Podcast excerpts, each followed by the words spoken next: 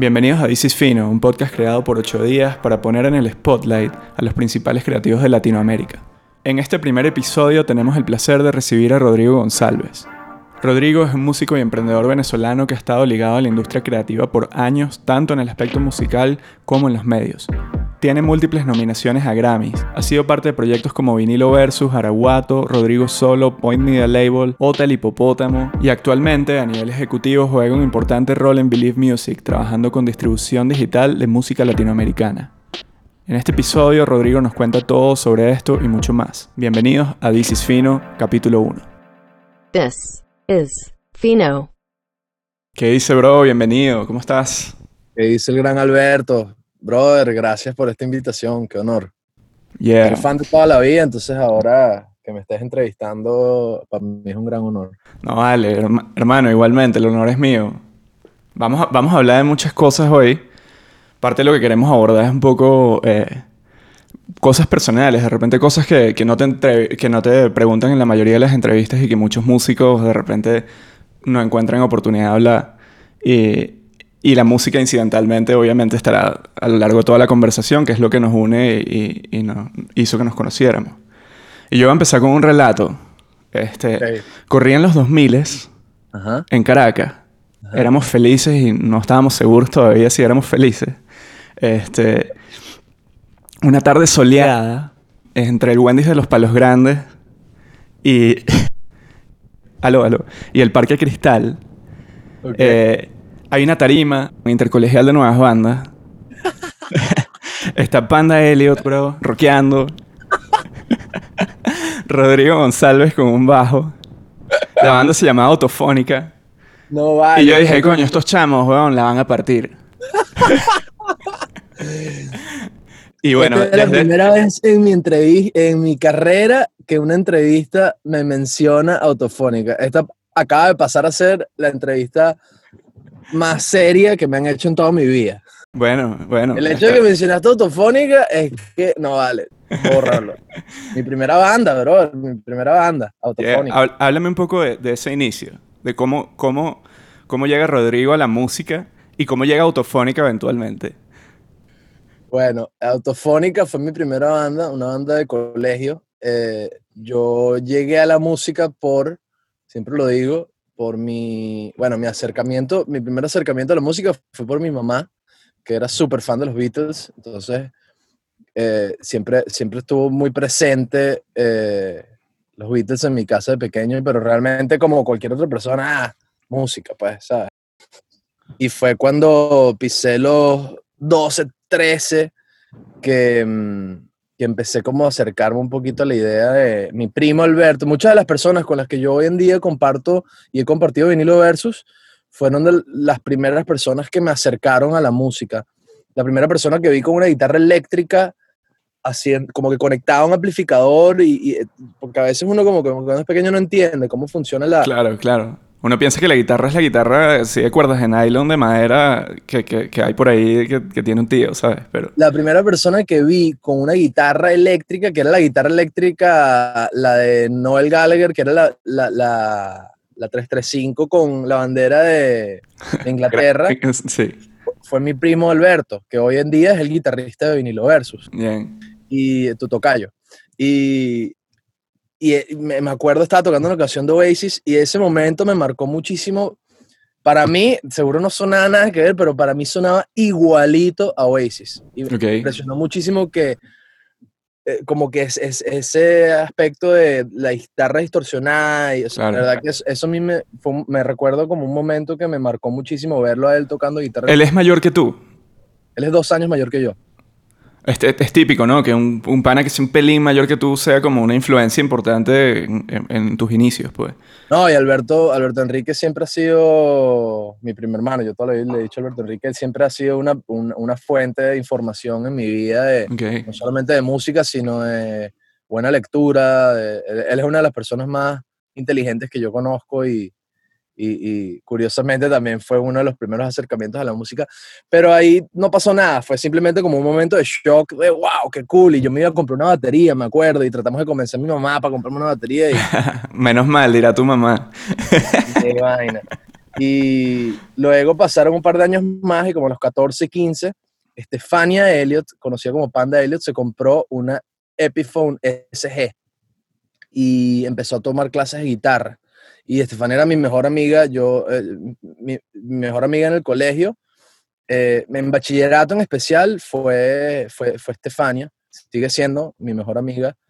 Eh, la mujer es Estefania.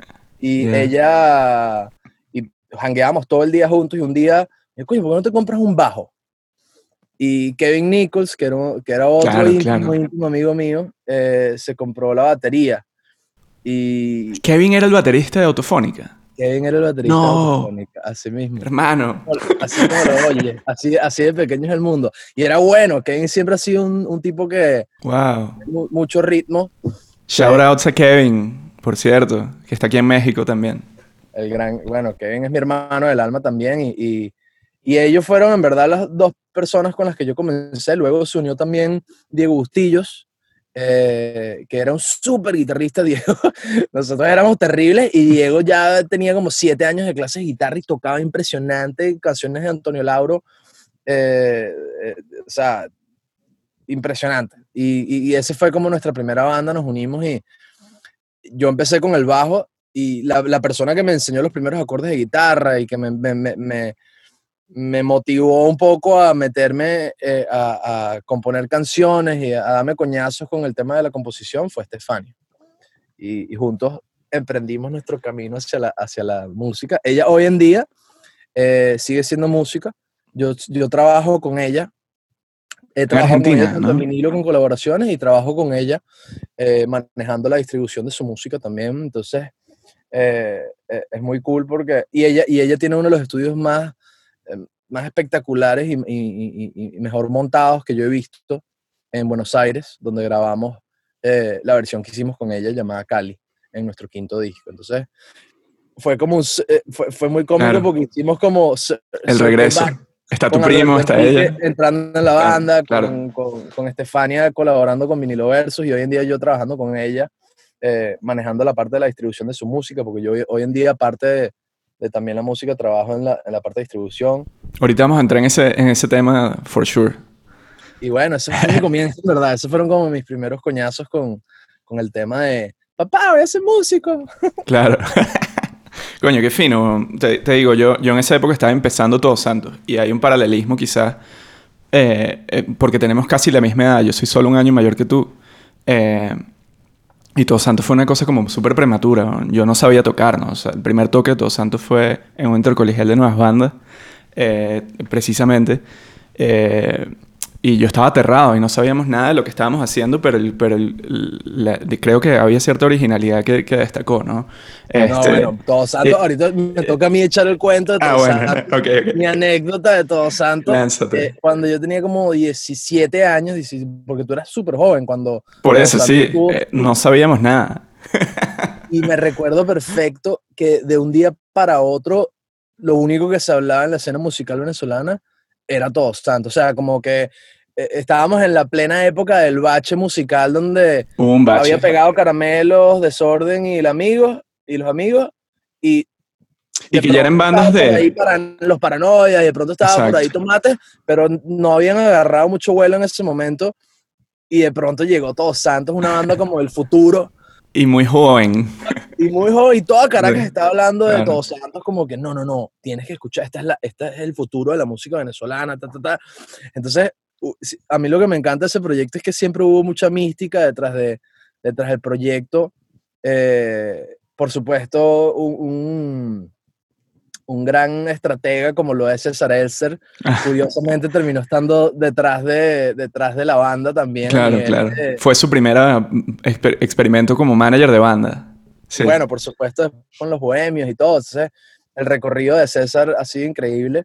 Pero me recuerdo, nunca se me olvidará la primera vez que vi la portada y era como que, coño, estos tipos definitivamente son del futuro. Se sentía que había llegado como la nueva ola de, de la música venezolana. A mí me da risa porque siempre dicen la nueva revelación del rock venezolano cuando hablan de vinilo como la banda que rompió y, como que abrió el camino. Fueron los primeros, los primeros de una nueva generación. A mí, eso me parece ridículo, porque antes, antes de que yo llegase, o que llegase Vinilo Versus, para mí hay unas bandas que me influenciaron tanto y que para mí son el verdadero comienzo, como lo son Todos Santos, como lo son Luis Girán, en el caso de Los Paranoia. Los Paranoia. Eh, me acuerdo cuando escuché Tierra Nueva de Los Paranoia y dije, wow, esta banda es venezolana.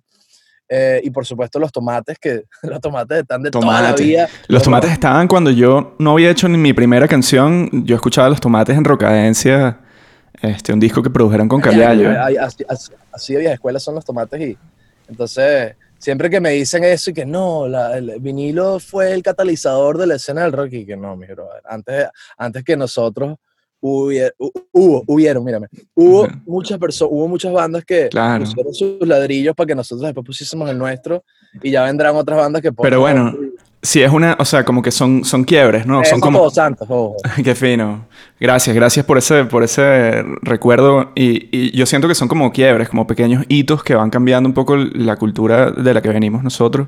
Este, para mí eso, eso también fueron otras bandas, ¿sabes? Como que creo que cada generación te pueden mencionar unas cuatro o cinco bandas que de repente no se, generalmente no se mencionan, pero que son altamente influyentes. Para mí, La Muy Bestia Pop, Babylon Motorhome.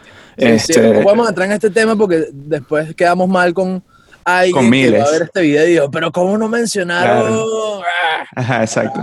Pero, pero es eso, eso es puro de fino porque de alguna forma también como que ese tema de sangre nueva y, de nuevas ideas siempre estuvo ahí y cada, cada, generación te puede mencionar esas cinco bandas clave que de repente no son las más populares, pero que abrieron el, el camino y es arrechísimo. Totalmente, eh, totalmente, Yo creo que para la gente que, que, es nerd de la música venezolana como nosotros, este, esta conversación da para todo el podcast prácticamente.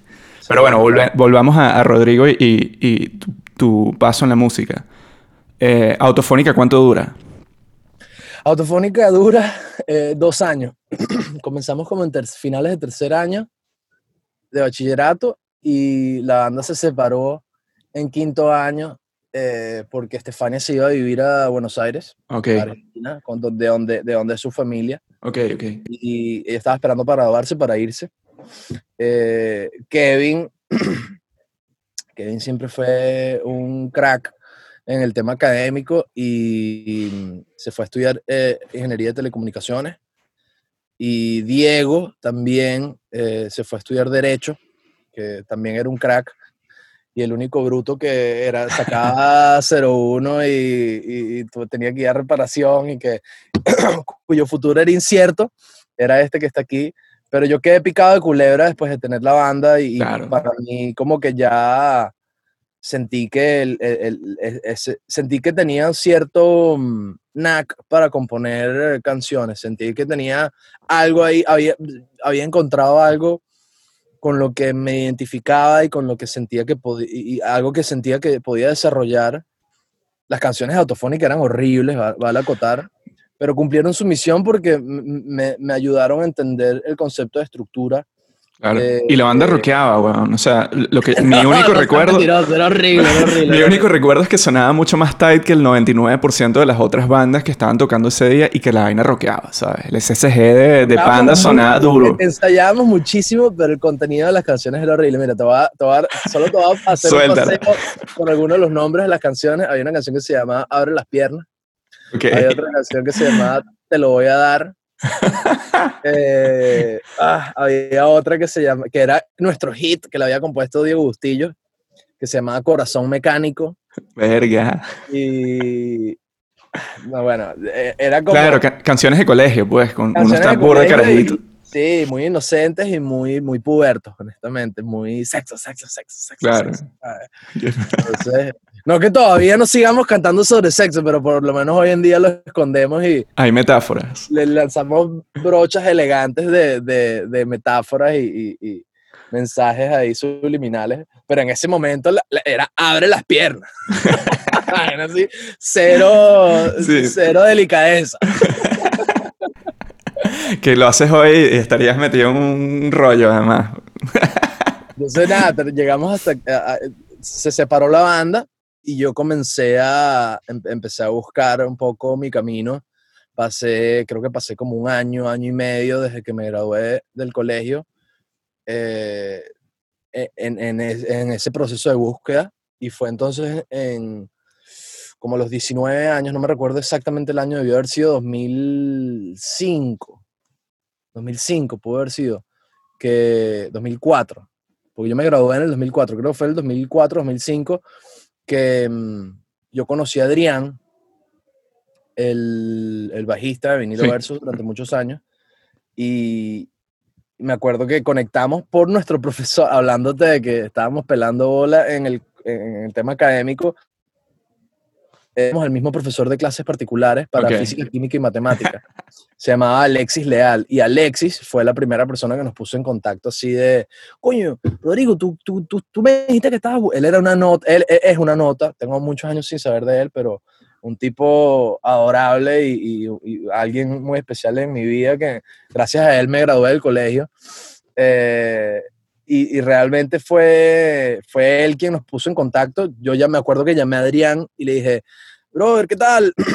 Eh, Alexis me dijo que, que tú, tú eres bajista y estás buscando. Ya yo ya en ese momento me había comprado una guitarra y le estaba metiendo de frente a la guitarra. Y es Había- pre-redes sociales, no es como que te voy a buscar en Facebook, ¿sabes? Sí, es sí, es no, como que te voy a llamar a tu casa. Totalmente. Estaba Facebook arrancandito, pero igual, ¿sabes? Eso no, exist- no existía esa, esa, esa costumbre de pronto contactar a la gente por, por, por el tema digital. Y lo llamé, hablamos dos minutos y me acuerdo dos, dos cosas claves que nos hicieron hacer clic, que fue que a los dos nos gustaba Radiohead y a los Bien. dos nos gustaba Aprendiz del disco de Alej- Unplugged de Alejandro Sanz.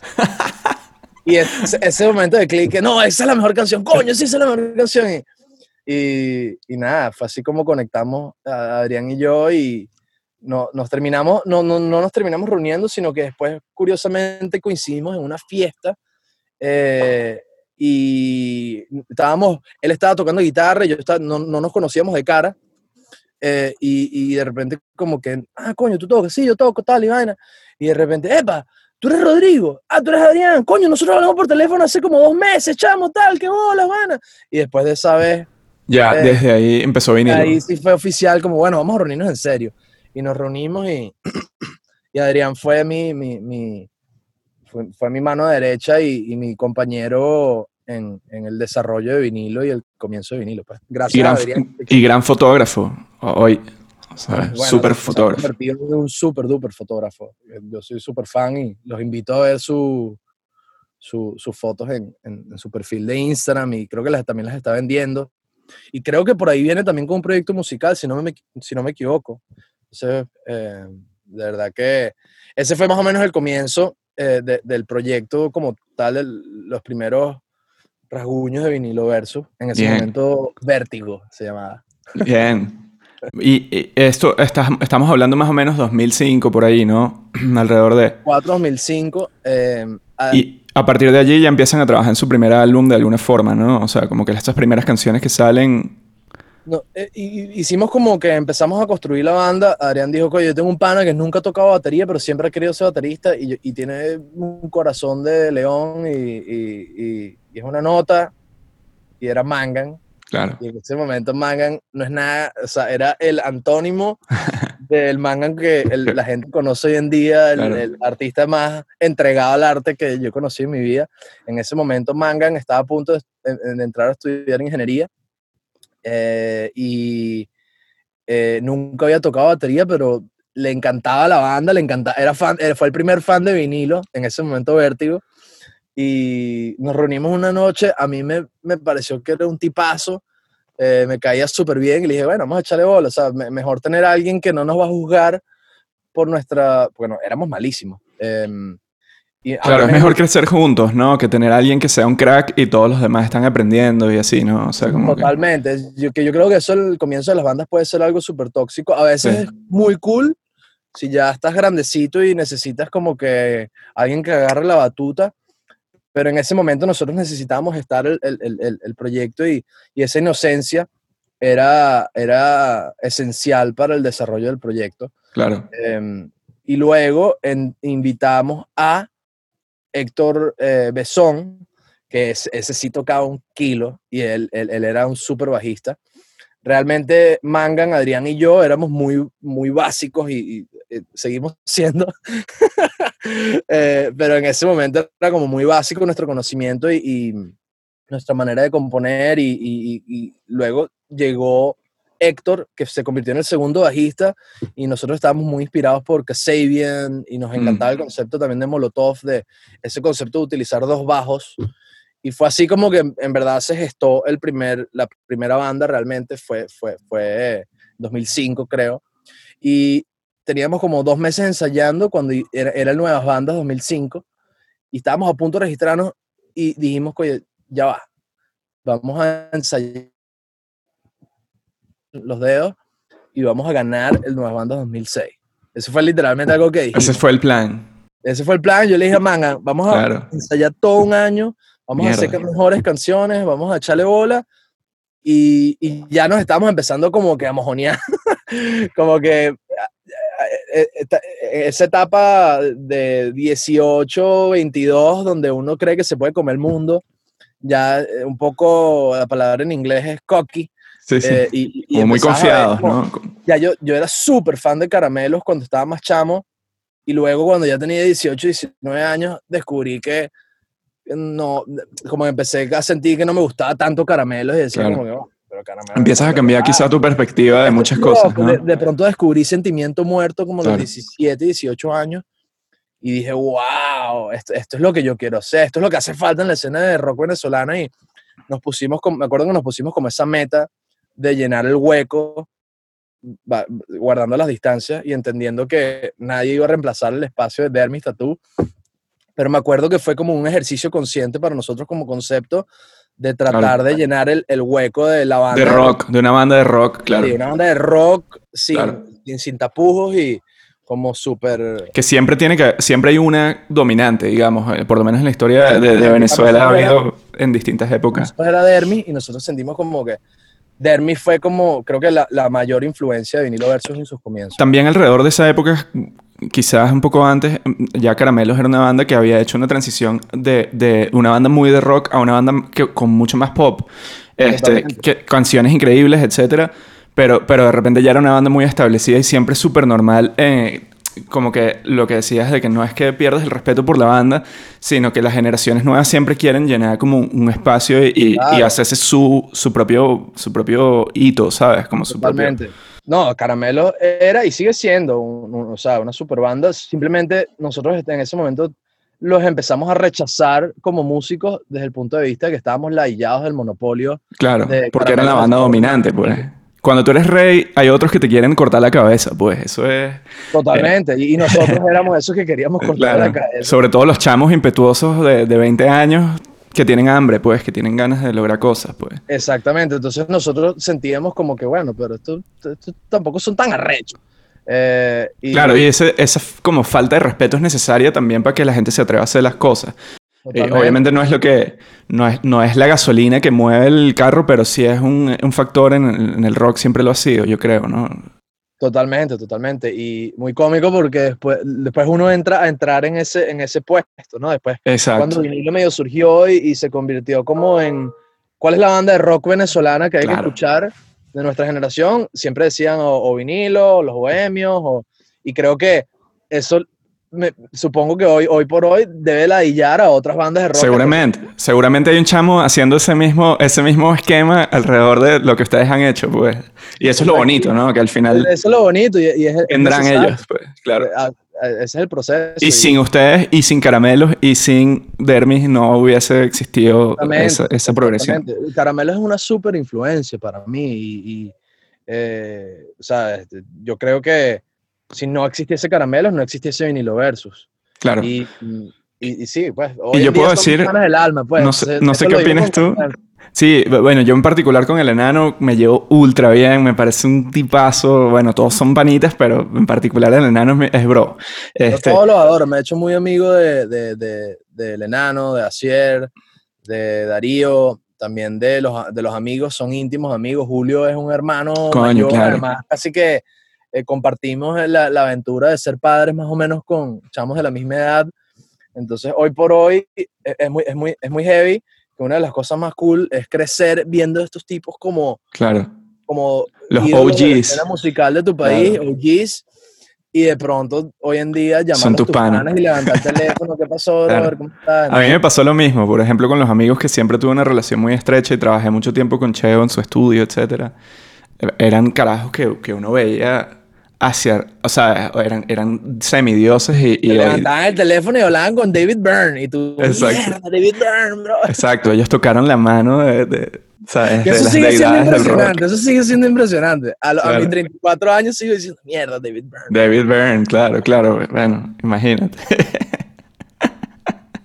Pero bueno, qué brutal, weón. Y creo que, o sea, me, me gusta esta parte de la conversación porque siempre como que eh, nos, nos da el espacio como para pensar en lo, en lo importante que es como esa, esa inspiración y cómo eh, uno va desde cero a desde sentir que no sabe nada y empezar y ser un chamito, tener hambre, hasta quizás lograrlo. Y seguramente hay algún chamo que vaya a escuchar este podcast que, que se inspire, ¿no? En ese sentido. Eh, Ah, ojalá. Y diga, no, vale, este hecho es un bobo. Yo puedo, yo puedo hacer más cool- música más cool que él y, y nos regale el disco más arrecho de esta nueva generación de rock, pues. Vamos a ver. Eso. Mira, eh, hemos pasado, digamos, por, por la parte como inicial que te lleva a ti a, a comenzar y, por eso quería hacerlo, pre- precisamente para que los chamos que lo escuchen eh, sientan como cierta inspiración, porque eso hace como cierta empatía con la gente y dice, coño, si él hizo un camino así, de repente yo lo puedo hacer así. Este, yo creo que esa es parte de la información que a mí me gusta dejarle a la gente en este tipo de cosas.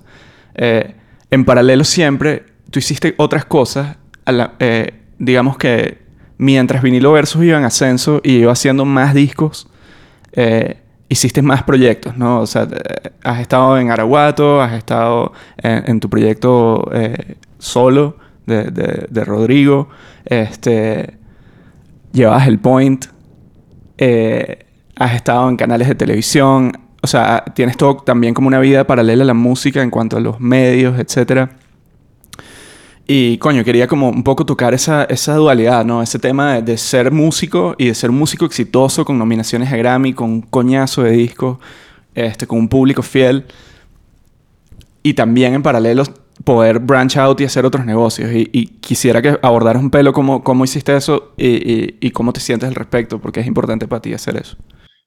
Eh, bueno, eso, eh, claro, eso, eso surgió un poco de manera natural cuando yo me gradué, como te venía contando, mi, mi, mi, mi performance académico era nefasto y no, no daba con algo que realmente no, no, no sabía qué estudiar, honestamente. Y eh, el- yo, yo siempre he sido muy disperso y he tenido cierta vocación por el tema de las artes, pero no sabía qué estudiar y de pronto me encontré con esta carrera llamada, que justo la habían recién abierto, eh, que se llamaba comunicación visual. Y sonaba como comunicación social, pero más cool porque estaba como más integrado con el tema de afilar el, el ojo y, y- y- entender el tema de la estética a, a un nivel profesional, ¿no? Y, y empezar a entender cómo desarrollar eh, esa parte de, de mi cerebro a, a un nivel donde yo lo pudiese aplicar con lo que estaba desarrollando a nivel musical. Entonces me, me, me llamó mucho la atención un, un gran amigo llamado Juan Gersel, que hoy en día es... Claro, un- estudió conmigo en el colegio. ¿En serio? Sí, sí, bueno, sí. Ge- Gertel es un súper artista plástico, los invito a ver sus obras de arte. Eh, él fue una de las personas que me, me vio un poco perdido y me dijo, coño, Rorro, ¿por qué no, por qué no, por qué no vienes conmigo a, a ver lo que yo estoy estudiando? Y él estaba como a dos años de graduarse, a un año de graduarse, y me recomendó que fuese a estudiar, a ver el pensum y, y entender un poco de qué iba la carrera. Y me enamoré porque era como que todo lo que a mí más me gustaba, diseño gráfico, ¿En qué universidad? se llama el Centro de Diseño Digital, sigue existiendo. Claro, claro, el CDD. El CDE eh, creo que ha, ha reducido un poco el pensum. En ese momento era muy ambicioso y la carrera duraba cuatro años y era como súper profundo todo el, el, el- el- como el estudio de, de, de, de, la, o sea, la carrera en sí tenía Era completa, pues, era, era una carrera. completa, claro. efectivamente, o sea, era muy completa y tenía muchas aristas donde te daba para indagar un poco en, en diferentes cosas como la fotografía, las artes plásticas, eh, el- la animación, el diseño gráfico, vulgar y sencillo.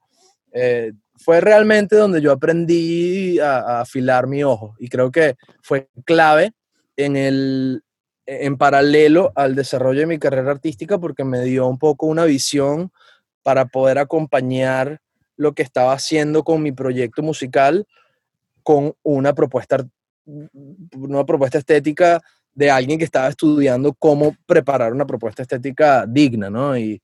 Y me dio un entendimiento de, de, de, animación, de edición.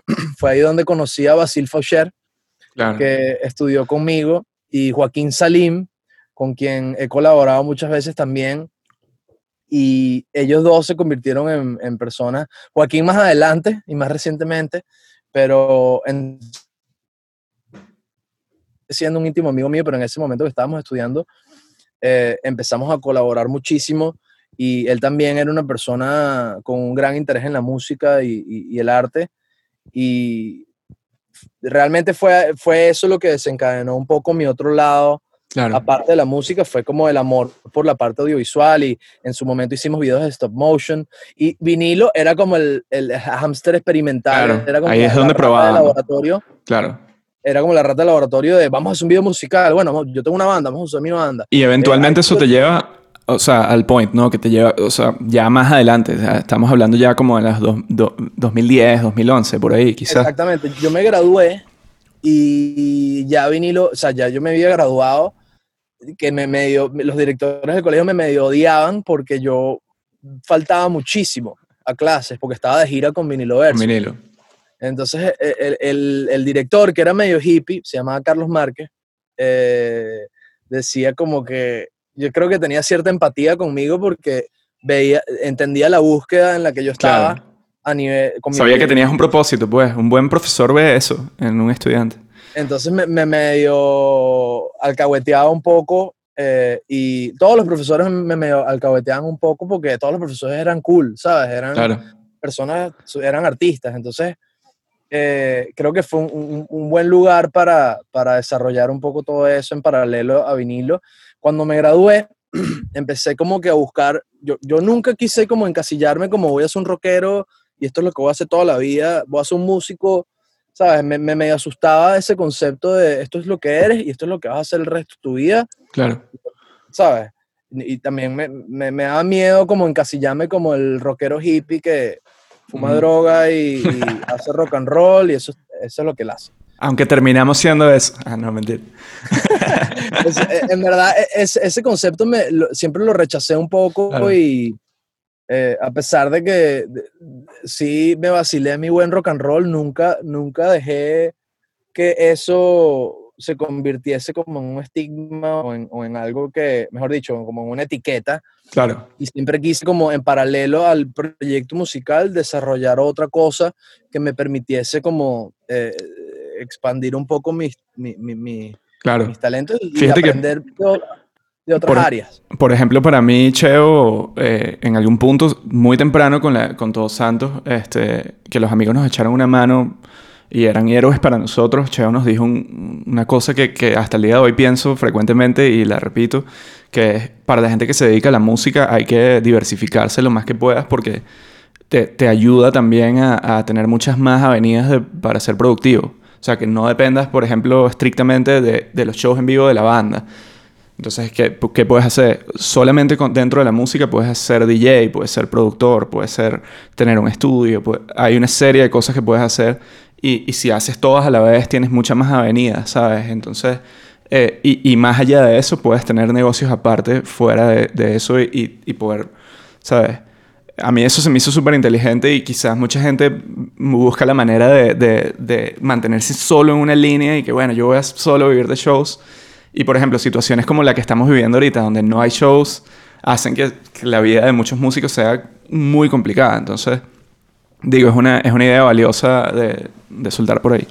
Totalmente, yo, y, es algo, para alguien que esté viendo esto, buscando algún tipo de, de, no sé, de sacar algo para su propia búsqueda musical o para su propia carrera, yo estoy totalmente de acuerdo contigo. Hay que diversificar lo más posible y muy, muy, muy, muy inteligente eh, el gran Cheo que no solamente se dedicó a ser un gran guitarrista, sino también se dedicó mucho a la composición Mm. y se dedicó mucho a la producción y, y- y fue uno de los amigos invisibles que a nivel de, desarrollo, como tú dices, fue el que más se, diversificó.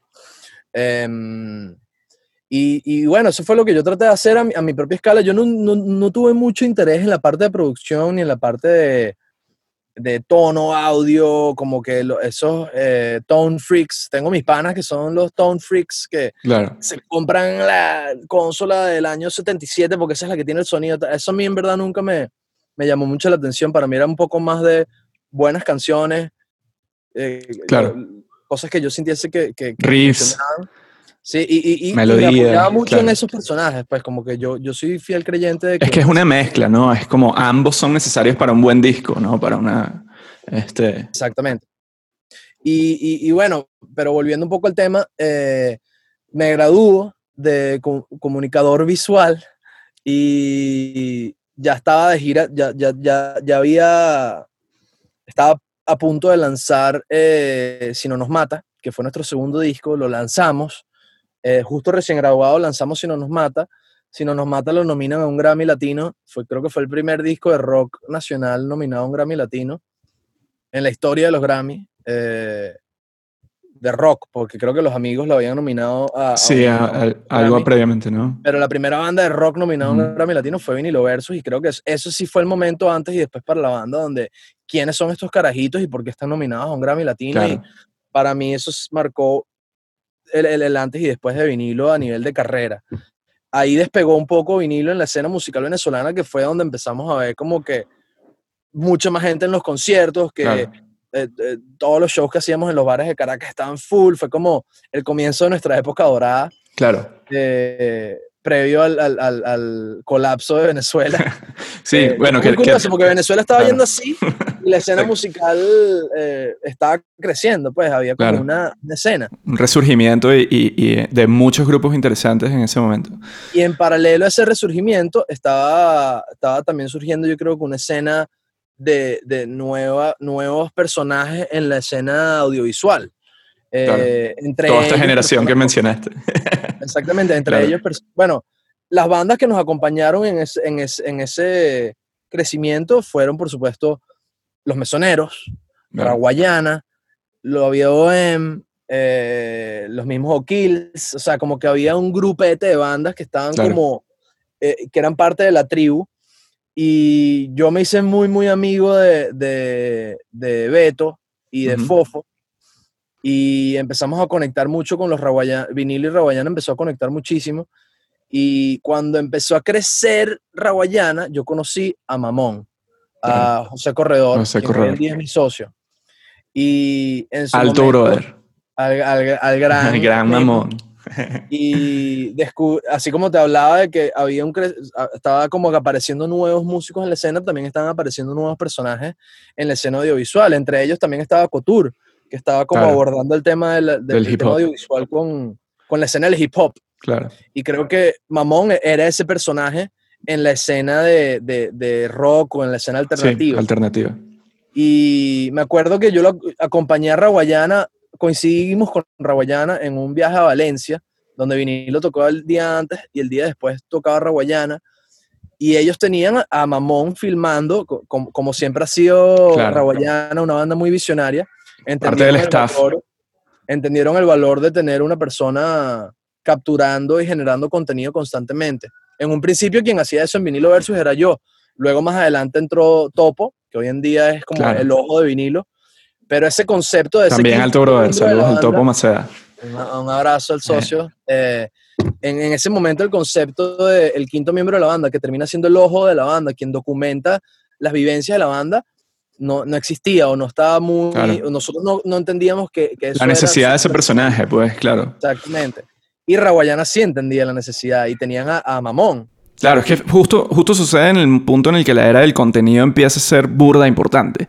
Exactamente. O sea, como que más allá del disco, más allá del video, o sea, necesitas contenido todo el tiempo. Y, y creo que ese fue el momento en el que Raguayana creo que fue una de las primeras bandas en Venezuela que le dio súper importancia al contenido. Cada show una cápsula, cada o sea, siempre había contenido fresco y, creo que precisamente coincide con ese momento que dices y, y, Vinilo lo vio también, ¿no? Bueno, yo, yo conecté muchísimo con Mamón y me acuerdo después de ese viaje a Valencia que me reuní con él en su casa porque quería conocerlo más, quería entender cómo era su proceso creativo, qué estaba haciendo él y, y nada, lo, lo, empecé como a labiar y le dije, brother, tú eres un tipo súper talentoso, pero coño, no, no te puedes quedar siendo nada más el, el, el, el, el ojo de Raguayana, a pesar de que si solo haces eso, eso es algo súper claro. no tiene nada de malo, pero yo, yo sí sentía que tenía que ir un paso más allá y él ya tenía una visión de crear algo un poco más grande que simplemente Mamón el, el, el, videógrafo o Mamón el, la persona que estaba indagando en el mundo audiovisual. Él tenía una visión de crear una, como un sello audiovisual. Y yo como que coño, pero vamos, vamos, a hacer eso, vamos a meterle los dientes a eso y aquí yo mismo soy, yo soy tu partner porque coño, cuando uno arranca esos emprendimientos es bueno, es como una banda, es bueno tener un, que te dice, coño, está rechísima esa canción, vamos, yo soy tu bajista, vamos a echarle bola, ¿sabes? Y, y, y, creo que yo fui esa persona para Mamón donde como que dimos ese paso, él ya, tenía, él ya estaba gestando esa idea y cuando nos reunimos yo le dije, no, no, no, vamos a hacerlo y se va a llamar el point, creo que él ya tenía más o menos el nombre mordido, tenía, o tenía la, la idea de la palabra el point bajo la manga y, y fue entonces cuando nace el point, que al principio somos Mamón y yo, luego invitamos al Oso Granados, a Francisco. Grande, grande el Oso Granados, saludos. Quien fue, socio, quien fue socio del point durante... Al principio, ¿no? Fue... al principio, el Oso Granados, fuimos socios, Mamón, yo y el Oso durante un año, año y medio Luego el oso se va para México, uno de los primeros en irse a México, y comienza su carrera dentro de la industria musical, que como para los que no saben, Francisco se ha convertido en, un pilar en la música tanto mexicana como... Sí, latinoamericana, ¿no? El pop latinoamericano está, está ahí moviendo bastantes cosas grandes. Sí, es uno de los pesos pesados y, pero bueno, en su momento, como que esos fueron los humildes comienzos del Point. Y nuestra visión siempre fue, vamos a empezar a documentar esto. Era como que lo que estaba sucediendo con Raguayana no era suficiente. Vamos a documentar a vinilo, pero no es suficiente. Coño, vamos a empezar a conectar con la escena de hip hop. Vamos a empezar a, mm, a entrevistar a, a los cantantes de las bandas venezolanas. No hay entrevistas cool eh, todas son unas vainas horribles en, Sí, claro, un medio que ni siquiera le importa la música. claro. Y no las, no las conseguías en YouTube. Entonces, de pronto querías ver una entrevista de Julio Briseño y no la encontrabas en YouTube. Querías ver una entrevista de Acier o de, de Desorden Público y no la encontrabas. Entonces, ya vinilo tenía cierta atracción y, y, y, y, yo empecé como que a, utilizar esa, e, ese network que yo había creado con vinilo para empezar a llamar a estos otros artistas para que nos dejaran entrevistarlo. Además, para mí era súper cool porque Mamón y yo éramos fans, seguimos siendo fans. Claro. Pero yo me hice amigo de Julio entrevistándolo. Claro, claro. A través del Point también se hicieron como consolidaron otras relaciones y otras cosas. Exactamente. Y el, así fue como empezó a nacer este concepto de documentar la escena musical venezolana, la escena artística, que luego evolucionó. A, eh, Durante un tiempo estuvimos produciendo contenido comercial Después como que... Yo creo que yo hice algo con mi estudio para, para el Point, de alguna forma, eh, creo que hice música para algunas piezas comerciales en esa época. De acuerdo, por supuesto. Em, e, esa etapa fue, fue interesante, fue de gran aprendizaje, pero aprendimos que no era nuestro camino y que lo que queríamos era dedicarnos a... Porque sentíamos como que si, si empezábamos a tratar de de ver ser una agencia, claro. Sí, ser una agencia, íbamos a caer en la clásica y íbamos a perder un poco nuestro leitmotiv. Claro. Y, y, bueno, ustedes tienen todo, digamos, por, por quiénes son y dónde están parados cada uno, tienen todo como para no hacer eso y no tener que competir en ese espectro, pues. Además de que yo quiero agregar una cosa que tú acabas de tocar este, rápidamente, creo que es súper importante el tema de la documentación en la música venezolana. Es algo que no ha existido formalmente. Creo que quizás Nuevas Bandas ha sido la única institución este, que se ha dedicado a lo largo de muchísimos años a hacer una documentación como, como sistemática de, la escena, etc. Este, y eh, es súper importante que haya cosas como el Point en donde se está dejando un registro de todos unos momentos que de repente dentro de 15 años, 20 años no hay nadie más que lo haya registrado, nadie más que se haya dado la tarea de, de, de dejarlos plasmados. Y un poco a Todos Santos cogió de esa, de esa pata, digamos, porque eh, hicimos cosas muy finas, hubo un momento muy importante, viajamos a muchos países, hicimos muchas cosas y no hay documentación de nada. Tú te pones en YouTube y no encuentras nada y es como que si no existió. Y eso es muy lamentable, Duele, ¿sabes? Y eso duele, porque, porque pa- fue muy significativo para mucha gente y estoy seguro que es un contenido que mucha gente consumiría así y, y- y- generaría una nostalgia rechísima. Y- Y, Claro. es lo que acabas de decir. Estoy súper de acuerdo contigo de que eh, eh, para nosotros era tener una visión a largo plazo de que nadie nos va a parar bola ahorita, pero dentro de 20 años, cuando estas bandas sean súper significativas para la escena musical venezolana, nosotros vamos a ser quienes tienen el contenido, ¿sabes? Vamos a Exacto. tener nuestra- somos lo que nos comimos las verdes para después comernos las maduras Por cuando. Estos, cuando estos proyectos Qué maduren. fino, qué buena visión y, y, y, chamo, o sea, no podemos...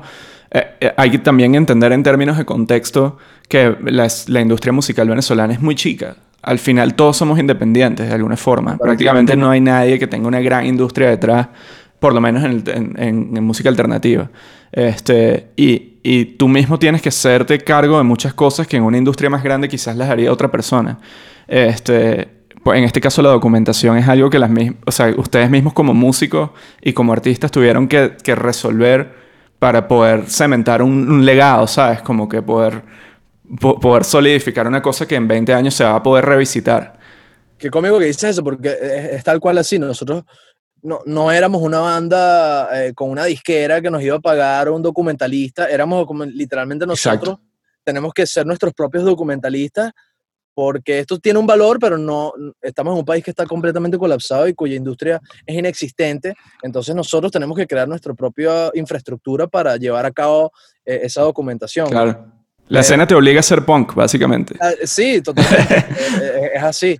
Eh, Es una actitud muy punk y muy eh, do it yourself eh, que nosotros eh, hasta el sol de hoy creo que seguimos tomando, ¿sabes? Nunca a vinilo se le han hecho algunas ofertas eh, de contratos disqueros y tal y siempre ha sido como que ¿para qué? O sea, ya eh, eh, al menos que pongan coño claro. dos millones de dólares sobre la mesa, que eso nunca Claro. nos ha sucedido.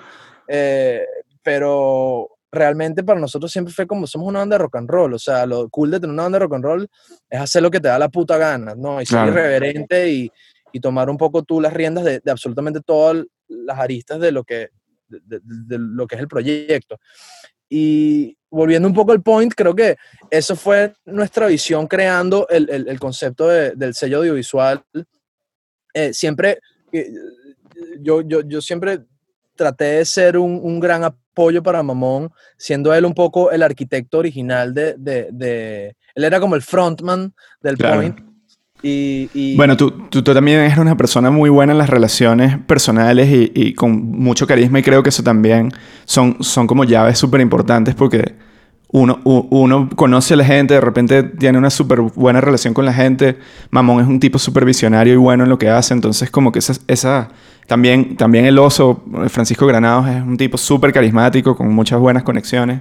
Entonces como que creo que hicieron un súper buen team. era un perfecto triángulo al comienzo. Luego el oso se, se va, por supuesto, a, a, A perseguir eh, su- su- sus sueños y, y desarrollarse en la industria, en, en la industria de la música mexicana y luego, por supuesto, latinoamericana. Em, pero quedamos Mamón y yo eh, con ganas de seguir avanzando con el point y dijimos, bueno, ¿qué hacemos? Esta vaina se quedó así, ¿qué vamos a Y hacer? ahí entra Topo, ¿no? Obviamente. Y ahí entonces Claro. pasamos, pasamos como un año eh, solamente Mamón y yo, que ya teníamos una página web andando, teníamos como, ya habíamos comenzado el recorrido de documentar un poco la escena.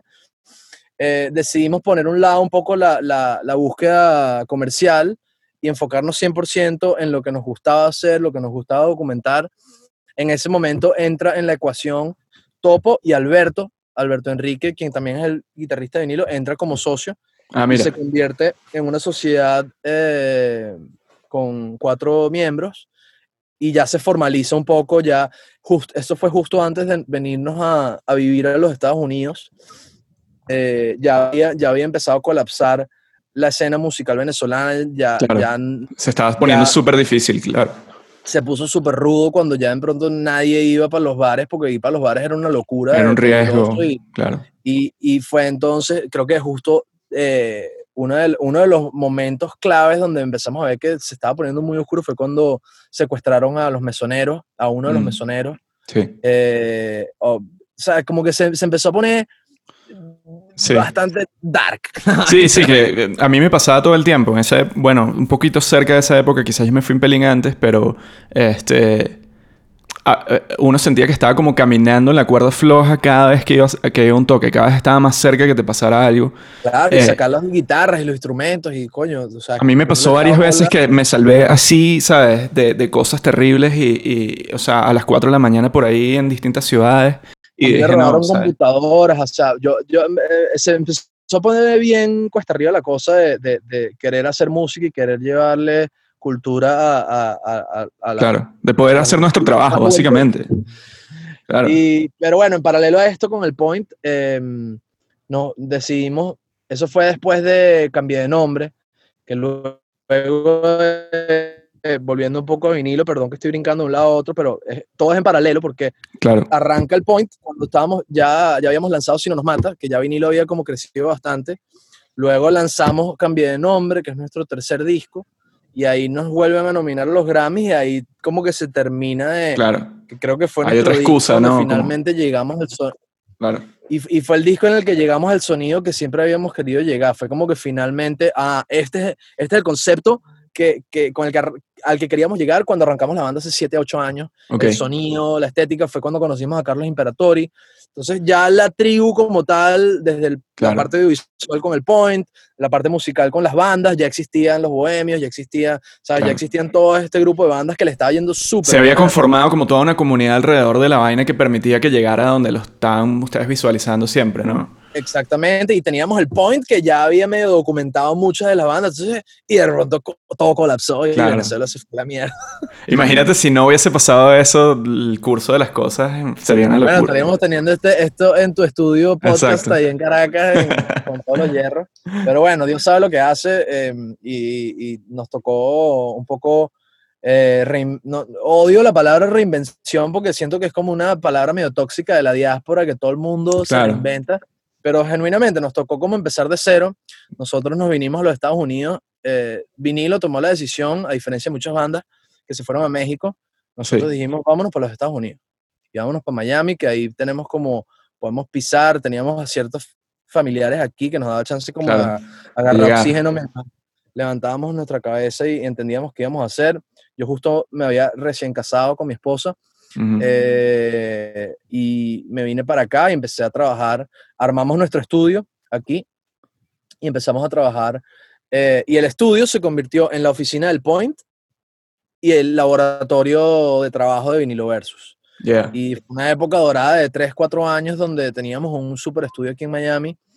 eh, y fue ahí donde empezamos a trabajar en los últimos dos discos que fueron eh, Days of Exile, que fue Ujú. nuestro disco en inglés, Sí. y, y, eh, Vinilo Versus 5, que fue nuestro quinto disco, que los grabamos ambos en ese, en ese estudio. Y en paralelo a eso, por supuesto, el Point también creció muchísimo. Tuvimos el chance de dirigir muchos videos musicales. Eh, Mamón había hecho videos con Acapella, eh, con Sí. Apache. Mamón enfocándose mucho en la parte mm, de hip hop. Sí. Y es algo que le gusta no- burda, pues, que... que- Totalmente, Es algo que lo totalmente. mueve un montón y, y es una escena increíble de Venezuela que de alguna forma a veces a, a- a nivel numérico es, es grandísima, pero los medios muchas veces ni siquiera le prestan tanta atención. Y, Sí, no, bueno, la, la escena de hip hop en Venezuela es monstruosa, pues. y brutal, o sea, de nivel mundial, pues. Totalmente. Y creo que es como el punk criollo, de alguna Totalmente. manera. Pues. es lo más Tiene- punk que hay. Tiene Claro. mucho de eso. Y, y bueno, más, más o menos esa es la historia de, de, de, de cómo llegamos como a, o sea, la historia musical y audiovisual del Point Bien. en paralelo a, a Vinilo Versus y los proyectos musicales. Es, es un poco complejo porque en paralelo a esto sucedieron muchas cosas. Yo empecé a trabajar con Luis Jiménez y con Imperatori y luego En Araguato. vinilo en Araguato. claro. Eh, Que es un proyectazo, bro. Lo disfruto un Gracias. montón, Araguato. Gracias, bro. Buenísimo. Un honor que digas eso. Y también en paralelo, eh, yo empecé a trabajar en mi disco en solitario en el 2015. Entonces, era como esta idea, lo que te venía diciendo antes, de tratar de no encasillarme como voy a cosa, vivir y morir claro. como Rodrigo, el cantante de vinilo. Yo no quería, o sea, a pesar de que llevo, llevo esa chapa con orgullo, Claro, no es la única chapa que quisiera llevar. Y, pues. y es liberador, no sé si tú estás de acuerdo con, e- conmigo, o sea, en el sentido de que como artista nunca quieres encasillarte exactamente en, en, en una vaina y en un solo rol, porque quizás tienes ganas de hacer cosas acústicas, tienes ganas de explorar otros sonidos, tienes ganas de, ¿sabes? De hacer otras vainas. Y, y Sí, de coño, de obligarte repente ya cuando de generas, de cuando generas una discografía, weón, con, con tu banda, de repente ya la gente espera un sonido, ya hay, ya hay un compromiso, ¿sabes? Con el fan, con, con el sonido de la banda. ¿Sabes? Claro, y nosotros siempre hemos sido muy irreverentes, que, que- muy có- cómico que digas eso porque siempre hemos tratado de rechazar ese, ese, Como ese ese estigma, ¿no? Esa, esa imposición, claro. Sí, y el aspecto predecible que a veces le sucede a las bandas que, em, ah, no, bueno, ya esto, este, ya yo conozco esta banda y seguro todo el, el resto de su catálogo va a sonar así. Y fue, fue una de las razones por las que decidimos hacer un disco en inglés. El disco en inglés, estábamos- claro. Estábamos como en un momento de, bueno, habíamos hecho un disco Esa vaina fue sorpresa para la gente, súper significativo para nosotros que había sido nominado y de pronto, coño, ¿qué es lo más radical que podemos hacer y que sentimos que nunca se ha hecho en la historia de la música venezolana? Con una banda establecida, de pronto se pasa el switch y trata de hacer un disco eh, completamente inspirado en su, en- eh, influenciado por, su, por sus influencias anglo. Claro. Eh, em, y, y eso fue Days of Excel. Fue como que nos agarró en paralelo a migrar, eh, eh, a, a decidir hacerlo en inglés, a decidir empezar de cero, a patear calle por todos los Estados Unidos. claro.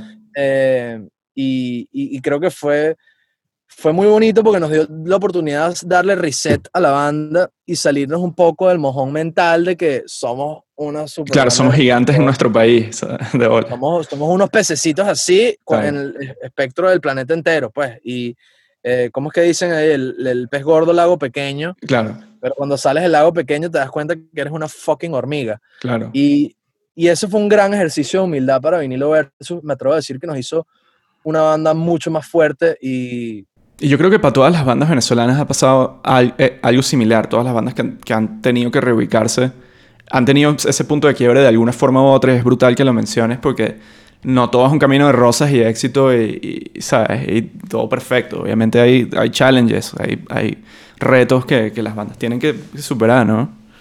Totalmente. Y, y también el ejercicio, o sea, yo creo que esos, esos coñazos y esos ejercicios de humildad son súper importantes para tener esos cables a tierra y que se mantengan auténticos los proyectos. Porque creo que cuando, lo que te hablo es sobre la zona de confort. La búsqueda de hacer otros proyectos es un poco la búsqueda de salir de la zona de confort. Cuando uno se pone cómodo, hay algo que sucede que pierde Claro, pierde frescura, pierde, ¿no? pierde integridad, las el arte pierde Mm. integridad cuando es muy cómodo, ¿no? Cuando no hay, cuando no sé, no hay algo de sufrimiento en el proceso. No, Sí. Y sufrimiento no tiene que ser el, el harakiri de, "Ah, estoy sufriendo. Me refiero al sufrimiento de, de tener que pelear o tener que como que ah, superar un reto Claro. eh, es súper clave. Cuando ya tienes todo logrado y no tienes como que ninguna meta nueva, entonces la idea de crear Araguato era como que, bueno, tenemos que empezar a hacer un proyecto y, y- y tiene que hacer algo completamente distinto a lo que tú hiciste con los mesoneros y lo que yo hice con Vinilo Versus. Eh, y Claro. la idea de crear Rodrigo Solo Imperatori, por cierto, que, que la gente quizás este, no lo sepa, era parte de, de un movimiento de los Andes muy fino. bandas electrónicas. Exacto, y, y estaba, si no me equivoco, en Dios le pague, que es una banda que también fue eh, verga, esencial para, para la electrónica en Venezuela. Dios le pague, que bueno, podemos, eh, podemos, pasar, podemos hacer otro podcast de, de- de la escena. De la escena de los Andes. la escena de los Andes, que yo creo que los gochos se, se traen siempre muchos haces bajo la manga y apo- han aportado muchísimo a, a la escena musical venezolana. Sí, Entre ellos, por supuesto, Imperatori, Trujillo. Truji, claro. el mismo David Rondón, eh, que por ahí tiene sus nexos con, con, con, con- con los Andes. Y, y, bueno, eh, eh, en general, como te digo, puede ser otro podcast por completo. Sí, claro. Pero yo creo que va, va- va un poco de la mano de eso, de, salir, de siempre Salir. salir. de la zona de confort y siempre tan, buscar proyectos para obligarse a hacer cosas distintas. Vale. El Point es un ejemplo de eso, es obligarse a, a indagar en el mundo audiovisual, a hacer videos musicales, a, a darnos coñazos y aprender a, a editar mejor, a dirigir mejor. Eh, Rodrigo Solo era un proyecto para explorar la composición desde el plano individual Mm, que a mí me parecía muy interesante porque yo siempre había trabajado en formato de colaboración, ¿no? Con Claro, Guato, con. Versus. Siempre tienes tus ideas, las filtras Claro. y terminan siendo otra cosa cuando las filtras por, por los Por otras cabezas, claro. Y, y no es ni mejor ni peor, eh, da un resultado. Pero cuando uno trabaja solo y se enfoca en hacer algo y componer algo solo, el resultado no es ni mejor ni peor, simplemente es otro. Y Es tiene otro, claro. Y te lleva en otra dirección. Entonces, Yo por lo me menos, gusta a mí me tocó enfrentar esa vaina burda cuando acabó Todos Santos y empecé a hacer cosas solo. Y fue como, bueno, yo tengo que aprender a producir, tengo que aprender a hacer X cantidad de cosas ahora para llenar todos estos espacios que de repente los compartía con otra gente, ¿no? Este, Exactamente.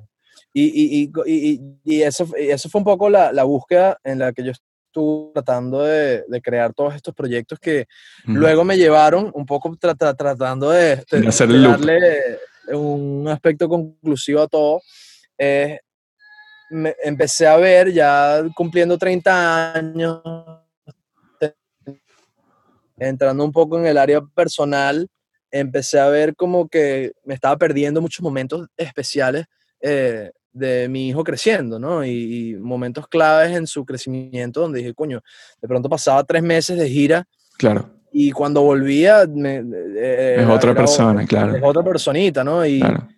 eh, eso fue como pisando los 30, que empecé a ver como, oye, te- me gustaría expandirme un poco más allá de simplemente ser un músico eh, y un creativo audiovisual toda mi vida, porque voy a depender de estar de gira, voy a depender, por, para mantener una casa necesitas estar eh, produciendo y, la, y Claro. para los músicos, como bien sabes, una de las principales fuentes de ingresos son los shows en vivo.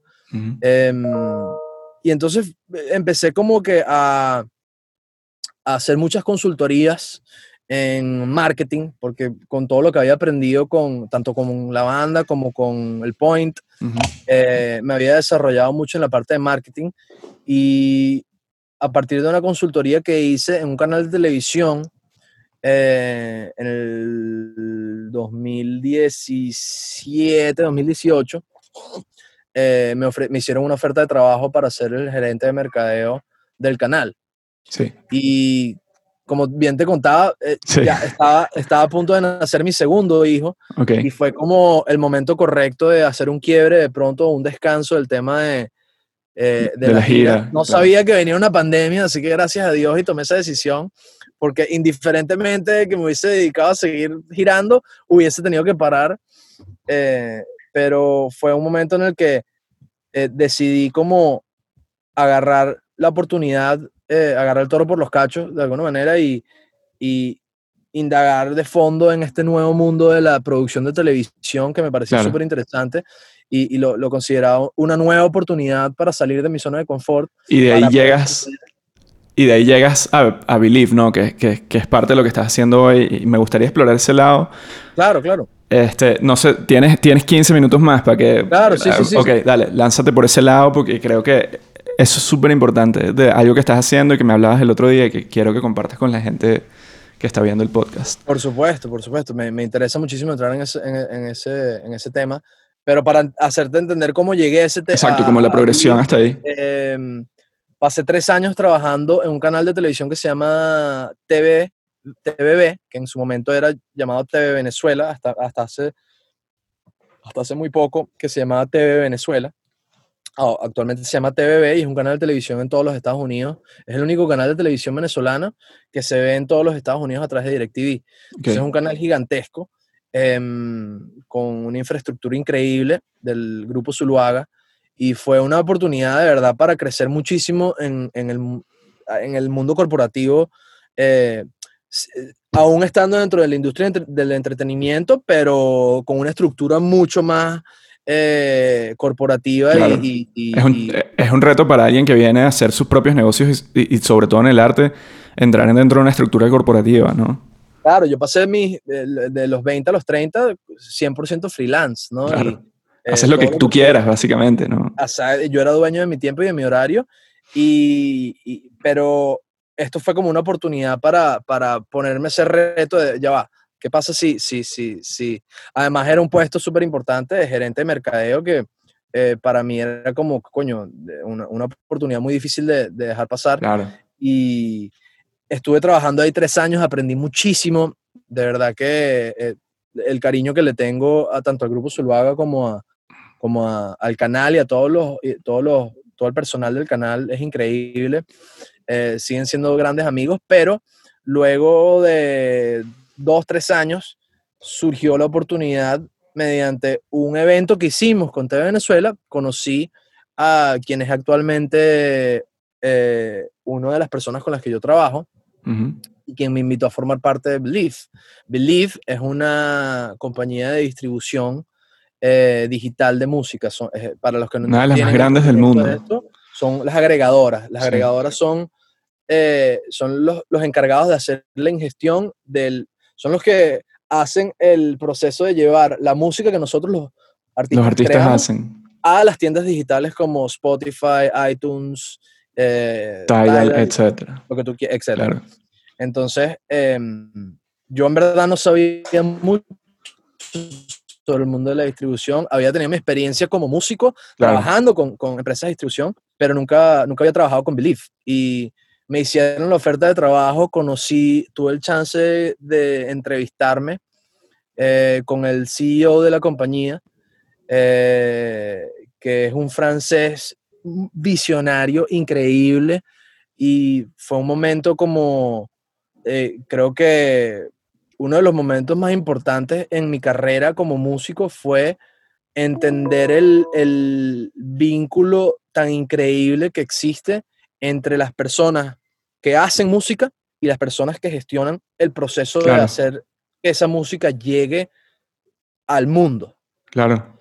Además de que ahorita en el, en el, tema digital está la distribución más fuerte que hay. O sea, realmente ese, ese, es el nexo más... Ese es el nuevo nexo. Y ahora imagínate con, con, con, con, la pandemia, donde los shows pasan a hacer cosas o, o están en pausa hasta el Dios sabe hasta cuándo. quién sabe. Eh, yo creo que eh, eh, es, es, algo clave para estudiar y entender como artista en este momento. Y me hicieron la oferta de trabajo hace seis meses, siete meses, a finales del año pasado, y me enamoré de la compañía, me enamoré de, la, oportunidad. Eh, le di las gracias a mis amigos de, de TVB por la oportunidad y los años de aprendizaje. pero qué gusto volver a trabajar con la música, ¿no? O sea, que, que es tú. Y, y, de cierta manera es como un regreso claro. para mí a, a, la industria musical y es el perfecto vínculo entre ser un artista que produce y hace música y, y también trabaja en la industria de la música.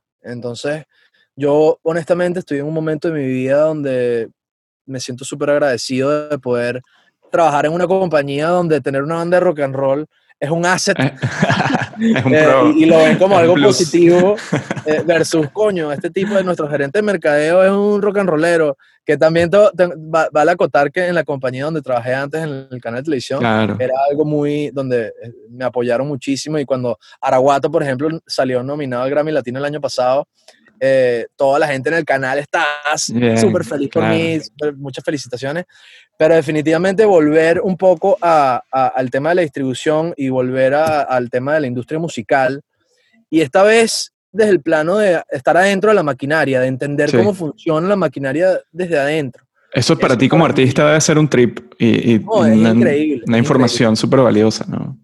Y me siento también muy privilegiado porque me da la oportunidad de compartir esa data y esa información claro. con la tribu. Que volvemos otra vez al tema de la tribu, a toda la escena musical y el claro. network de músicos que yo he creado a lo largo de mi vida. Eh, me siento ahora en la responsabilidad de atenderlos, ¿no? Y, y de, a, así no termine trabajando con ellos la parte de distribución, como mínimo compartirles información valiosa para que sepan claro. qué está sucediendo en la industria.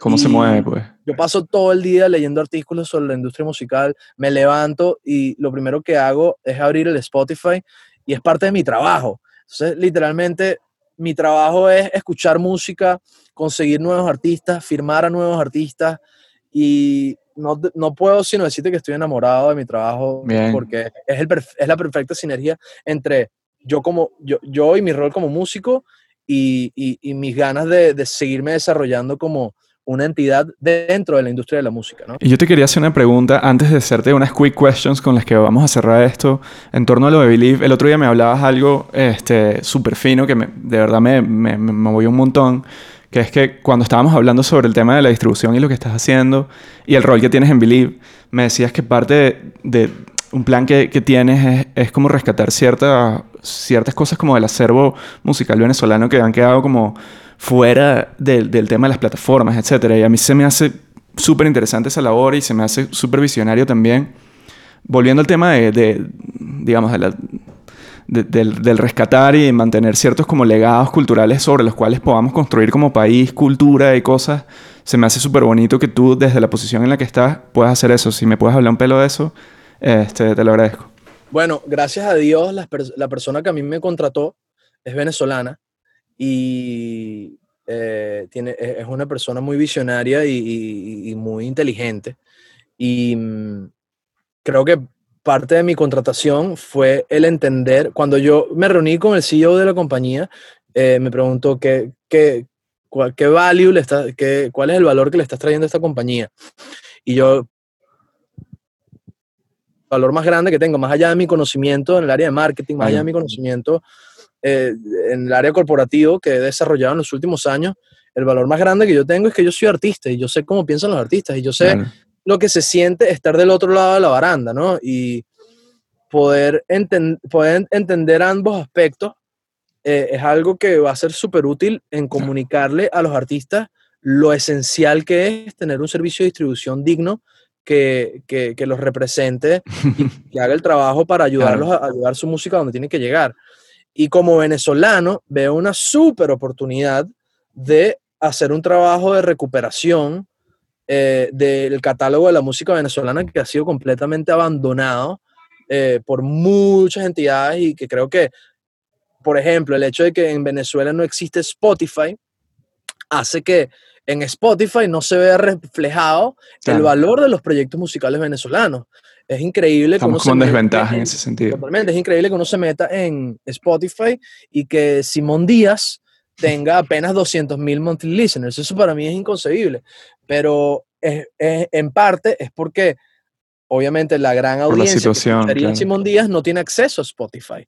Eh, entonces, sí, o sea, yo me, me, en paralelo a lo que es mi misión como, como, como miembro de, de la compañía, como empleado de la compañía, eh, de, de firmar artistas, indiferentemente de su nacionalidad, firmar artistas que hagan buena música es como la, la misión principal, pero en paralelo yo tengo una misión personal como venezolano y que gracias a Dios las, eh, te dan cabida, ¿no? venezolanos que entienden esa misión es recuperar el catálogo de la música venezolana y tratar de hacerles una distribución digna y que, y que claro. se sientan representados en el área de distribución, porque yo mismo con Vinilo Versus he sufrido un poco el síndrome de, de, de ser el, el extranjero que no entienden realmente el valor del proyecto. Que eso es lo que hablamos el otro día, precisamente, ¿no? Como que uno como, como artista que está radicado en otros países, al final eres como, bueno, ¿sabes? Este chamo tiene una trayectoria, pero...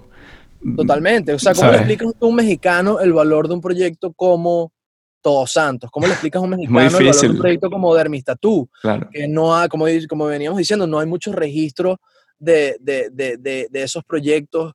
Eh, no, ¿sabes? El, para los mexicanos realmente las bandas más conocidas son Los Amigos Invisibles y... Claro. Y porque se han trabajado el mercado mexicano durante muchísimos bueno, años. Y recientemente, ¿no? por supuesto, Los Mesoneros, o claro. Y, y, muchas bandas que han trabajado en los últimos años.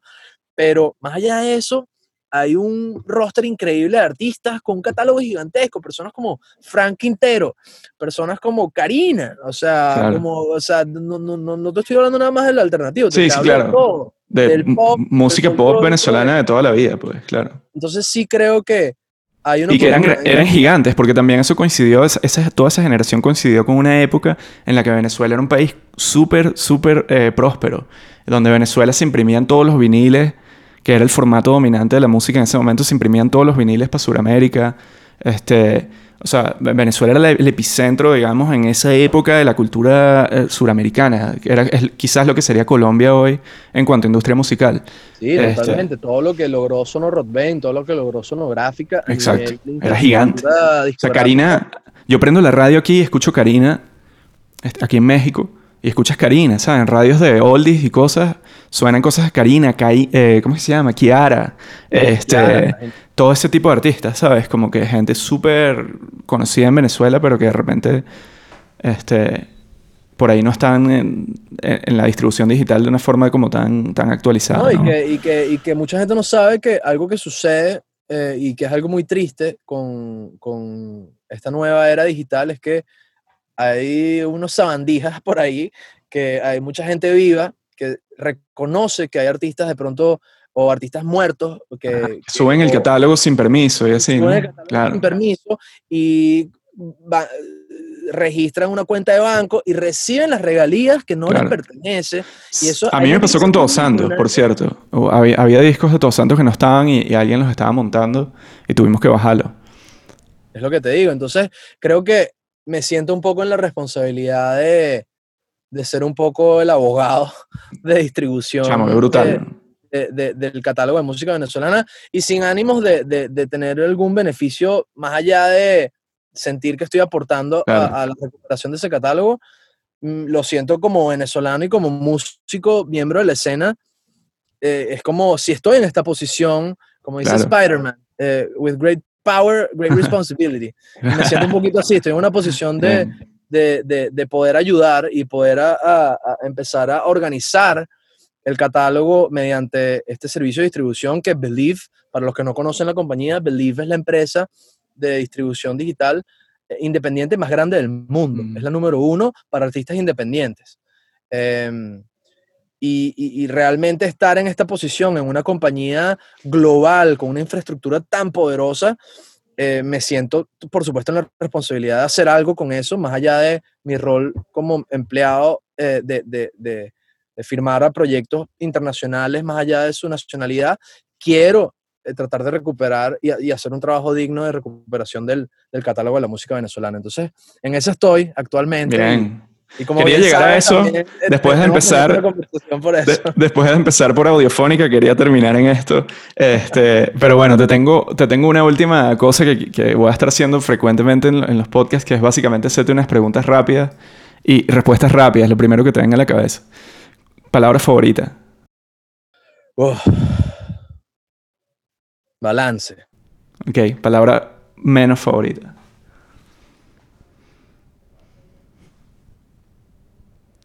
Si no, si no viene nada a la cabeza, la pasa. Chávez, Chávez. Turn on, algo que, algo que sea un turn on. Un turn on. em, los ojos. Ok. Turn off. Chávez.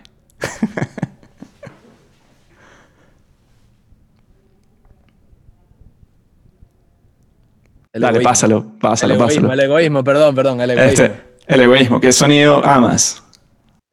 El sonido de un bajo distorsionado. Bien. Eh, ¿Qué sonido odias? Algo que, un sonido que puede ser una vaina que te, te choque. Em, lo que más me choca es el, el- el- bueno, algo que me da grima. Exacto, cosas Lo único que odio es la- la- las uñas en el, en el, el pizarrón. en el pizarrón y, y el lápiz sin, el lápiz sin, el lápiz sin borra, Ajá. tratar de borrar algo y el lápiz no tenía borra, eso, eso lo pienso y se me eriza la piel. de- no sé si es la mejor respuesta, pero es Eso, brutal. ¿Cuál es tu grosería favorita? Eh, fuck. ¿Qué- palabra. ¿Qué profesión aparte de la tuya te gustaría tener? Algo que no hayas hecho.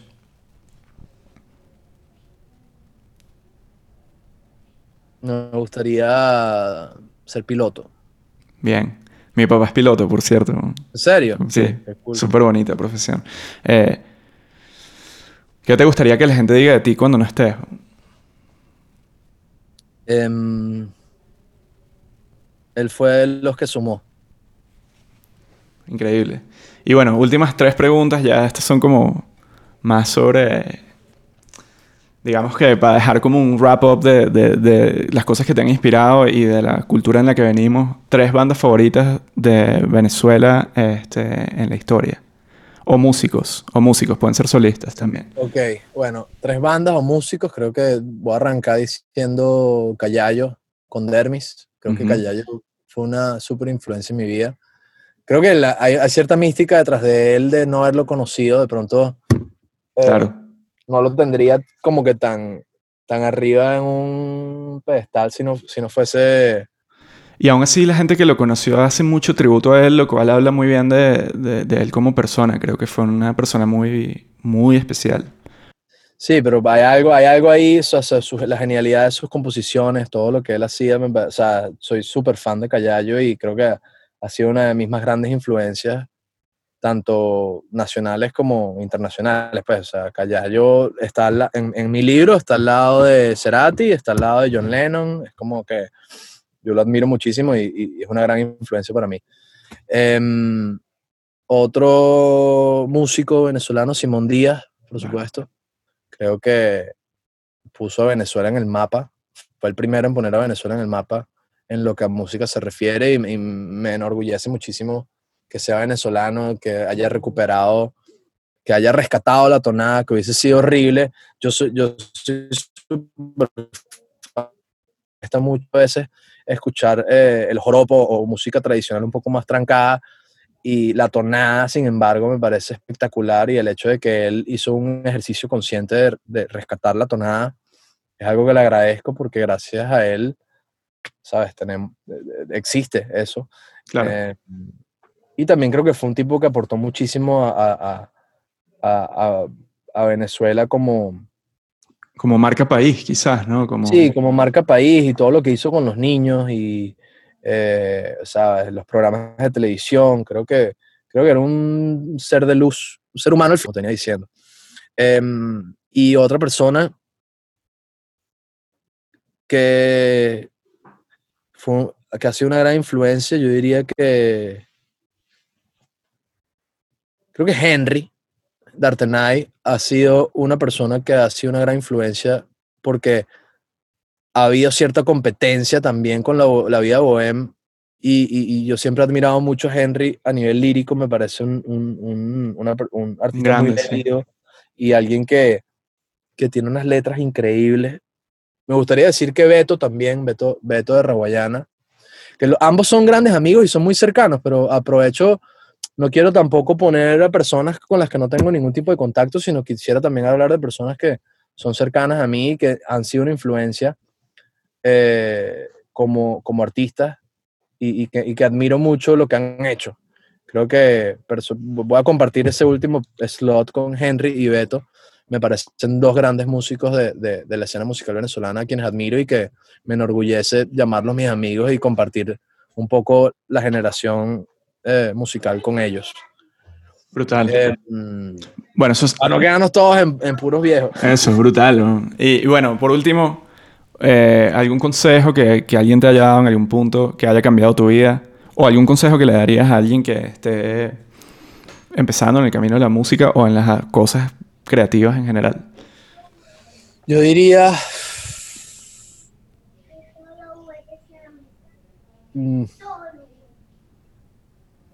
Yo creo que el humor es clave. Y no sé si esto es un consejo que lo aprendí de mi papá o mi mamá o no sé quién realmente, pero algo que yo trato de hacer es no tomarme las cosas tan en serio. Porque al final del día todos nos vamos a morir. Claro. Y tarde o temprano eh, nos van a olvidar, no importa si eres Elvis, Bob Marley, claro. los Beatles, dentro de 2000 años, 3000 años, va a ser insignificante, ¿no? Entonces, eh, mi consejo es, sería, trata de estar presente, trata de disfrutar los momentos, trata de disfrutar el hecho de que puedes reunirte con tus panas a tener una banda. Y si la vida y el destino eh, te, te toca que ese proyecto sea un proyecto exitoso, que le da la vuelta al mundo, buenísimo. Pero si te toca tocar en, eh, un barcito dos veces y después tomarte una cerveza con tus panas, como que eso es igual de valioso, ¿no? Entonces, creo que mi consejo es no tomarse las cosas tan en serio y tener como un cable a tierra siempre de que lo importante es tener gente con la que puedes compartir, gente con la que te puedes reír y, y disfrutar, disfrutar el momento, disfrutar. Eso suena súper cliché y, y hippie. No, es súper importante. Eh, eh, para mí lo más importante es estar presente, ¿no? Eh, Claro. para, lo que para mí, lo que eran mis sueños hace cinco años, han evolucionado completamente a otros sueños. Ahora que tengo dos hijos y quiero, ¿sabes? Quiero, tengo otra visión de lo que quiero que sea mi vida, a diferencia de lo que era hace cinco años. Y es probablemente que eso vuelva a evolucionar dentro de cinco. Entonces, en vista de que esas metas y esos sueños están en constante evolución y en constante cambio, yo diría que lo más importante es hacer un esfuerzo consciente por estar presente y por disfrutar lo que tenemos en este momento. O sea, eso es lo que, ese es mi mayor consejo, como disfruten lo que tienen. Be here now. y, no, se estresen y no le paren mucha bola a los likes y no le paren mucha bola a los streaming, al nivel de streamings, porque hay vainas que son súper virales y son una mierda y que no van a trascender en el tiempo. Y hay vainas que son casi que, que, muy poca gente sabe que existen, pero que tienen un valor increíblemente importante y que son y, y, que van a tocar mucho, eh, no pararle mucho a, esa palabra nueva llamada cloud. Creo que es, como músico ese sería mi consejo, de no dejarse guiar por lo que es viral o lo que está de moda, que creo que las nuevas generaciones pecan mucho de eso, de sí. déjame montarme en el tren de lo que está de moda y hay que montarse en el tren de lo que... De lo que eres tú en verdad, ¿no? De lo que eres tú. Claro. Ser auténtico. No sé, son los consejos más cliché del mundo, pero, pero creo que es eso, pues es tratar de ser auténtico y cuando uno es honesto, la gente lo, lo percibe y, la autenticidad es eh, lo llaman autenticidad porque se reconoce como algo auténtico, ¿sabes? Y, y creo que es importante mantenerse en ese camino, pues de, no, de no, no, dejarse influenciar por la moda o las tendencias, sino siempre seguir el camino que uno considera es el, es el camino honesto. Si por, si, si, si por casualidad de la vida ese camino coincide con lo que está de moda, bueno, eso no tiene nada de malo, pero que no sea eso el, el, el, el factor determinante que, que guía la brújula, ¿sabes? Que, guía el, que lleva el timón. Y, si, y, si, todo el mundo se guía por ese, por ese factor, al final todo el mundo termina haciendo lo mismo y tenemos más de lo mismo, o sea, como que... Exactamente. O sea, si, si, si Todos Santos no hubiese hecho algo electrónico, cuando nadie estaba haciendo algo electrónico, hubiese sido una banda más. La razón por la que la gente habla de Todos Santos como un proyecto tan icónico es porque fueron los primeros en traer el, el, el, vamos a decir que fueron los primeros. Yo, sé que tú, no te gusta que, lo diga, pero para mí, para mí, para mí lo fueron, es lo que quiero decir. De pronto para ti no lo fue, pero para mí lo fue. Entonces la primera banda que yo antes de escuchar los Andes electrónicos, Dios le pague, cualquier cosa, la primera banda que yo entendí que estaba indagando en el, craftwork venezolano fue Todos Santos. Entonces, y sobre todo en conexión con, con el rock. ¿Sabes? Exactamente, o sea, e, esa autenticidad y esa búsqueda de hacer algo distinto eh, creo que es, muy, es muy sano tenerla y, es más divertido. El camino, como, ¿cómo, es que dicen? The road less taken. Claro. termina siendo la, la, la, que te lleva a las aventuras. Si te vas por la trocha que ya todo el mundo hizo, no estás, no estás descubriendo nada nuevo, ¿no? Brother, aprecio burda el tiempo, súper buena conversación. Creo que hay demasiados pedazos de información valiosa para la gente y bueno, este, tenemos que darle una parte 2 porque me quedé sin hablar de las pizzas, de la moto que te compraste y de otras cosas. De Hotel Hipopótamo. Hotel Hipopótamo, las pizzas, ese es el podcast número 2. Cuando, cuando llegues al 50, hacemos, el 2. Y quiero acotar que me, me, honra muchísimo de estar en el primer capítulo de todas las personas que pudiste haber escogido. Eh, me, me, honra muchísimo que me hayas invitado y, y espero que no defraude no, vamos, vamos con todo. Hay, gente mucho más interesante que yo que pudiste haber entrevistado y, Bueno, pero sabes, también, también tiene que ver con, con, Conectamos ahí, ¿sabes? Como que se dio, se dio la conversación y dije, es el momento, ¿sabes? Como que es parte de lo que estás hablando también de cuando conectas con alguien y, dices, ¿sabes qué? Vamos a hacerlo. Y, y eso, ¿sabes? No sobrepensar la vaina y decir, ¿quién es la persona que...? No, o sea es Rodrigo, hablé con él, vamos a hacerlo, ¿sabes? Y, y, eso es increíble y es un honor para mí todo, todas estas pedazos de información que estás compartiendo conmigo. Y estoy seguro que la gente que lo va a escuchar va, eh, va a ver mucho más de, Rodrigo, más allá del, del, músico, más allá de, de, Vinilo Versus, más allá de Araguato, más allá de Rodrigo Solo, más allá de los proyectos. Va a haber una persona y eso es parte de lo que queríamos lograr con esto. Arrechísimo. Una persona fina, con, con ideas y, mucho que compartir, bueno. Igual para mí, un honor hablar contigo, como bien sabes, soy fan de todo tu trabajo como Sunsplash desde la época de Todos Santos. Eh, y, y, nada, brother, que, que, sea el primero de muchos. Qué cool este nuevo emprendimiento con este podcast. Y he, hecho varios podcasts y creo que este es el que más me ha gustado eh, porque es el como que más ha indagado lo que dijiste cuando, cuando íbamos a hacer esta llamada. Es uno de los que más ha indagado en como la parte de, creativa y todo el proceso de, de cómo, llegó, cómo llega uno a formarse y convertirse en la persona que uno es. Y eso me, me parece increíble y me encantaría verlo con otros artistas a los que yo me, me, gustaría entender cómo llegaron a hacer eso. Entonces, eh, gracias, brother, por considerarme y te mando un abrazo gigante y rock and roll, papá. Abrazo grande, bro.